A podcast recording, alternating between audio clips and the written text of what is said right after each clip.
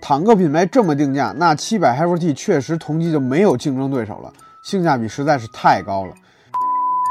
在坦克七百 HFT 的定价策略上，长城玩了一把明修栈道，暗度陈仓。最初七十万元的定价让大家都觉得长城品牌这是飘了，定价也太贵了。但最终四十二点八万元的起售价确实够良心，可以说是性价比爆棚。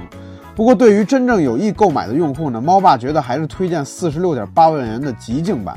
相比入门版车型呢，多出了空气悬架、CDC 电磁悬架、信号灯识别、自动变道辅助、匝道自动驶出、后双侧遮阳帘儿。为了这些配置呢，多四万元呢还是挺值的。在四十多万的价位上呢，坦克七百可以说是完全没有竞争对手，因为它是一辆新能源的越野车，而不是理想 L 九跟问界 M 九那样的城市 SUV。前者呢才能带您领略无人秘境的美丽，而后者只是郊游时的代步工具。比如前不久刚刚上市的雷克萨斯 GX，售价高达八十万元，但动力系统呢仅是 2.4T 的发动机加上一台40匹马力的小电机。并且还没有搭载大容量的动力电池，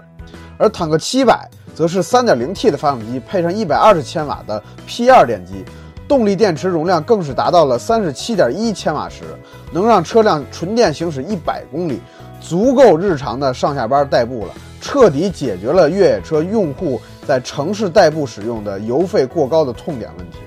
至于内饰豪华感和科技配置，那就更不用说了，坦克七百更是拿得出手。猫爸，我认为呢，坦克七百上市以后呢，一定会进一步的挤占各类进口车的市场空间，势如牧马人、福特烈马、丰田超霸以及各类的美式皮卡。当然了，还有马上要合资国产的一汽丰田普拉多。论综合的产品力呢，坦克七百绝对是力压这几款车的。各位扪心自问，如果不考虑这个品牌因素，只看产品力，您会选哪款车？反正我选坦克七百。当然了，如果您不喜欢坦克这个汽车品牌，或者七百这种机甲风的外观用户呢，那就另当别论了。